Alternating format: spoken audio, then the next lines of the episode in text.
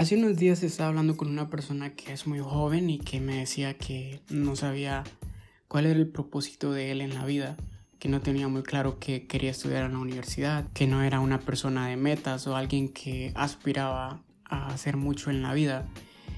Y lo aconsejé, claro que lo aconsejé, pero esto me llevó a tratar de investigar un poco más sobre eso porque hay muchas personas que están pasando por lo mismo, de que no saben qué hacer con su vida o cómo encontrar aquellas cosas que los hagan felices y tratar de encontrar un rumbo que los lleve a conseguir cosas en la vida, a tener metas, a tener visiones. Y que llamó también poderosamente mi atención porque en algún punto de mi vida yo estuve en la misma situación de que no sabía para dónde agarrar o no tenía mis metas muy definidas y lo que yo quería lograr. Pero dije, voy a investigar un poco más sobre esto o voy a leer algo que, que nos sirva, porque incluso yo tengo muchas cosas aún que, que faltan, ¿no? Y, y debo tratar de organizar muchas cosas que aún me faltan por hacer. Y pienso que para encontrar un propósito en la vida es muy importante enfocarnos en aquellas actividades que realmente despierten nuestro interés y estas representan el terreno óptimo donde podemos construir nuestro propósito. Y les voy a compartir algunas cosas. Para mí uno de los puntos claves es dejar de compararte con los demás. Nadie, absolutamente nadie en la vida tiene resuelto su futuro. Muchas personas viven pendientes de lo que hacen los demás, de cuánto ganan, de si sus trabajos soñados son lo que realmente los hacen felices o si consiguieron su trabajo, el trabajo que, que tanto habían soñado y también del crecimiento personal que han tenido.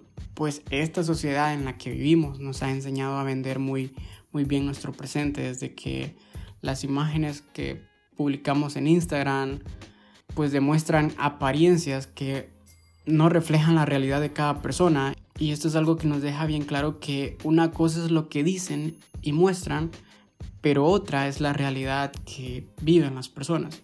Entonces mi sugerencia es que nos centremos en el proceso y dejemos de pensar que los demás tienen su vida resuelta. Y obviamente cuando comencemos a centrarnos en nosotros, en lo que queremos, a dónde queremos llegar, creo que las cosas van a caer por su mismo peso y se nos van a abrir puertas y obviamente vamos a avanzar y conseguir lo que realmente queremos. Cuando entendamos que cada quien libra su propia batalla, y que cada día es una oportunidad que tenemos para ganarla, tendremos la libertad para buscar con calma y sabiduría lo que queremos hacer con nuestra vida. El trabajo es un medio, no un fin. Cuando piensas en tu trabajo como un medio y no como un fin, entiendes que ese trabajo que no termina de llenarte es una experiencia más que vives en tu vida, ya sea buena o sea mala, pero te deja grandes enseñanzas en la vida. Y digamos que aunque tú digas, no, que acá desaproveché mi tiempo, acá no hice nada, algo aprendiste si tienes que sacar provecho de eso. Pero ¿cómo hay que sacarle provecho a este tipo de situaciones? Pues identifica qué puedes aprender de ese trabajo actual o, de ese trabajo que dejaste en algún momento, ya que esto será fundamental para que encuentres tu propósito de vida. Recuerda que lo primero es saber qué es lo que no te gusta Además, estoy convencido de que no todo lo relacionado con tu trabajo o con el trabajo que algunas personas tienen, a pesar de que se quejen, no todo es malo. Y pienso que hay aspectos que se disfrutan y que hasta cierto punto entretienen. Bien sean tus compañeros de trabajo, el pago que recibes, el ambiente laboral, entre otras cosas. Entonces, ojo, debes tener muy en cuenta que tu labor es encontrar cuáles son estas, al igual que aquellas que por nada en el mundo disfrutas hacer Tener esto claro te pone en una posición ganadora respecto a tu futuro, ya que tendrás bien claro y sabrás en qué campos puedes moverte y en cuáles no. Define qué es lo que no te gusta hacer. Bueno, así como mencioné en el punto anterior, pregúntate a ti mismo qué es lo que te da pereza hacer en tu trabajo, en la universidad, en tu vida en general. Hazte estas preguntas. ¿Disfrutas hablar con las personas? Hablar de ciertos temas como música, finanzas, meditación, programas de televisión. Bueno, si no te gusta, escríbelo. De esta manera harás conciencia de ciertas actividades o temas que te apasionan o lo que no te gusta. Simple y sencillamente. Y una vez que tengas claro lo que no te gusta, yo pienso que habrás eliminado opciones dentro de la búsqueda de tu propósito de vida. Ahora bien, las dos preguntas claves y determinantes que deberías hacerte en algún punto son las siguientes. En primer lugar, ¿qué estás dispuesto a hacer todo un mes sin recibir un dólar a cambio? Y la segunda pregunta sería cómo puedes generar ingresos a partir de, de esta actividad. Y pienso que tendrás una mejor visión de lo que quieres con tu vida, o al menos yo pienso que al menos vas a tener una base ya dentro de lo que buscas. Date el permiso de probar cosas nuevas, de explorar. Hay mucha gente que tiene tantas habilidades, tiene tantas capacidades para realizar tantas cosas, pero no se dan la oportunidad de explorarse a sí mismos de hacer cosas nuevas, de inventar, de tratar de desempeñarse en áreas que muchas veces hay personas que nos invitan. Lo digo de esta manera porque en un momento fui yo también ese tipo de personas que tiene tantas habilidades pero por el mismo miedo a fracasar o por el mismo miedo de no querer equivocarme y decepcionar a ciertas personas no hice muchas cosas teniendo las habilidades. Entonces esto es muy importante y hay que tenerlo en cuenta. Entonces antes de tomar una decisión, lo mejor es que te regales una oportunidad de probar cosas nuevas. Y para esto debes utilizar inteligentemente tu tiempo, sobre todo el tiempo libre.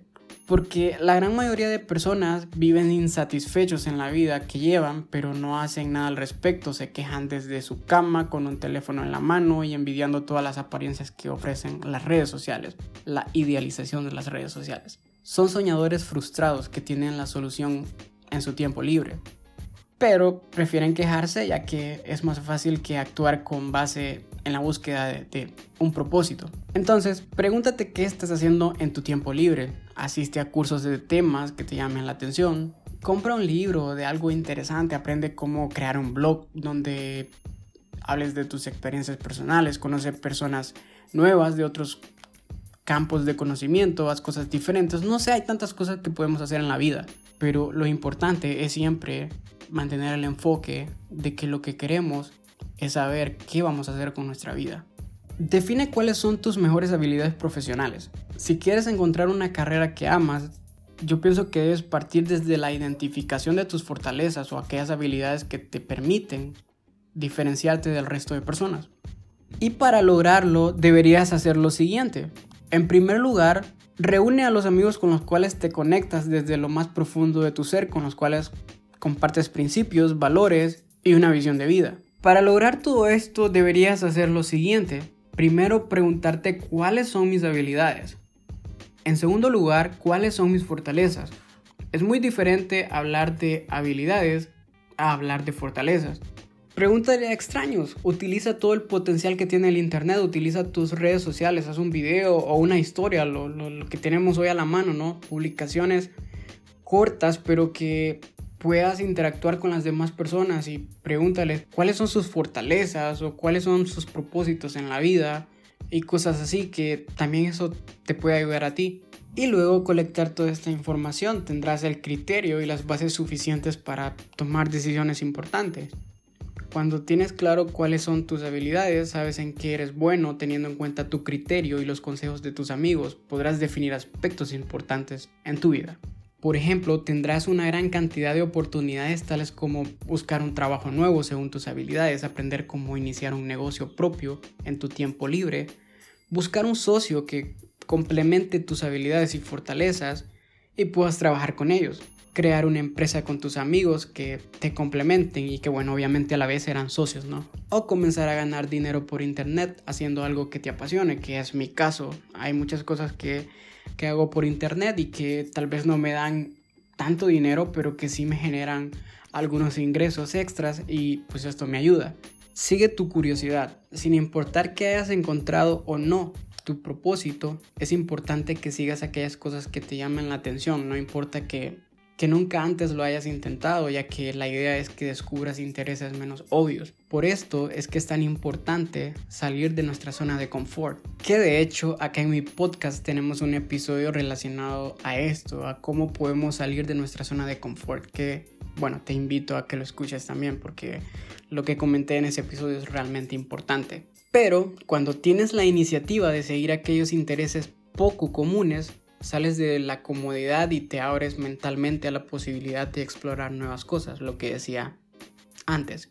Un ejemplo de esto es la curiosidad de Steve Jobs por las tipografías, lo que lo llevó a asistir a una clase aparentemente inútil de tipos de letras y desarrollar su sensibilidad de diseño. Pues más tarde esta sensibilidad se convirtió en una parte esencial de los ordenadores de Apple y un diferenciador principal del resto de marcas. Otra cosa, si estás buscando tu propósito de vida y pasar tus años haciendo algo que te gusta, la mejor manera de empezar es tratar a las preocupaciones financieras como algo secundario. Con esto no estoy diciendo que no sean importantes tus finanzas personales. Es fundamental que aprendas cómo ahorrar dinero, generar nuevas fuentes de ingreso y administrar tu dinero. Ahora bien, si limitas tu propósito de vida a la cantidad de dinero que puedes ganar en la actualidad, difícilmente encontrarás algo que ames. La idea es que trabajes primero en tus finanzas personales, de manera que tengas la libertad, así sea en un tiempo libre, de explorar qué otros intereses y gustos puedes desarrollar, al igual que aprender la manera de ganar dinero rápido con ellos. Por último, yo te quiero invitar a que tengas bien en claro la diferencia entre placer, pasión y propósito. El placer básicamente es la felicidad del corto plazo, o sea que disfrutamos en el instante y que la despierta las cosas materiales. La pasión es esa felicidad que implica un mayor compromiso. Esta nos hace sentir que el tiempo vuela y que todo lo demás pierde su importancia para nosotros. Y el propósito, que bueno, el propósito es lo que también buscamos, ¿no?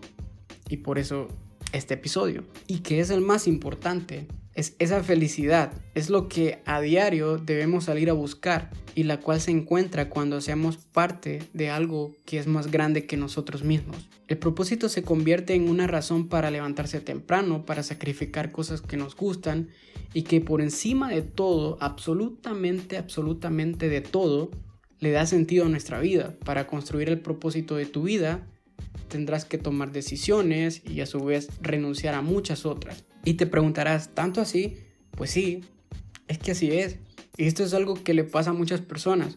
Es que cuando no tienen una pasión o no han construido un propósito, suelen anteponer lo urgente por encima de lo importante. Bueno, esto ha sido lo que quería comentar para este episodio. Espero que les haya gustado. En realidad a mí me ha servido mucho a raíz de lo que comenté con esta persona o lo que me dijo y que me llevó a realizar este episodio y pues que realmente me ha servido a mí también porque hay cosas que no comprendía pero pues ahora las entiendo.